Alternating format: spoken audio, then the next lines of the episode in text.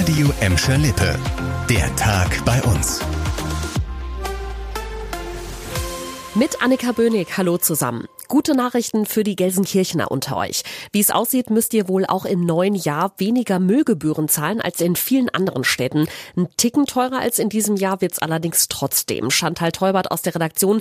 Die Gelsendienste haben jetzt die neuen Preise rausgehauen. Genau, und die werden jetzt in der Politik beraten. Es ist auch ziemlich wahrscheinlich, dass dann Anfang Dezember im Rat das Go gegeben wird. Der Entsorger plant zum Beispiel rund 19 Euro mehr im Jahr für die wöchentliche Leerung der riesigen 120 Liter Restmülltonnen. Und auch für Straßenreinigung, Winterdienst und Friedhöfe sollen Gelsenkirchener noch ein bisschen was drauflegen. Grund dafür sind laut der Gelsendienste Personalkosten. Die sind durch den Tarifabschluss im öffentlichen Dienst ein bisschen durch die Decke gegangen und müssen irgendwie wieder aufgefangen werden. Aber trotzdem, in Gelsenkirchen müsst ihr immer noch deutlich weniger Müllgebühren zahlen als in vielen anderen Städten. Ja, auch in Bottrop müsst ihr im neuen Jahr teilweise mit höheren Gebühren rechnen, unter anderem für den Winterdienst. Dafür wird's aber bei der Straßenreinigung nicht teurer als bisher. Der Krieg in der Ukraine ist mittlerweile zwar ein bisschen in den Hintergrund gerückt, die Lage im Land ist aber immer noch brandgefährlich und sehr, sehr schwierig für die Menschen. Und da will jetzt das Bottropper Knappschaftskrankenhaus helfen. Es geht um nicht weniger als Menschenleben zu retten. Die Klinik schickt nämlich einige medizinische Geräte auf die Reise in die Ukraine, die in der Nähe der stark zerstörten Stadt Cherson dringend gebraucht werden. Da soll eine Sanitätsstation wieder aufgebaut werden, unter anderem mit dem Equipment aus Bottrop.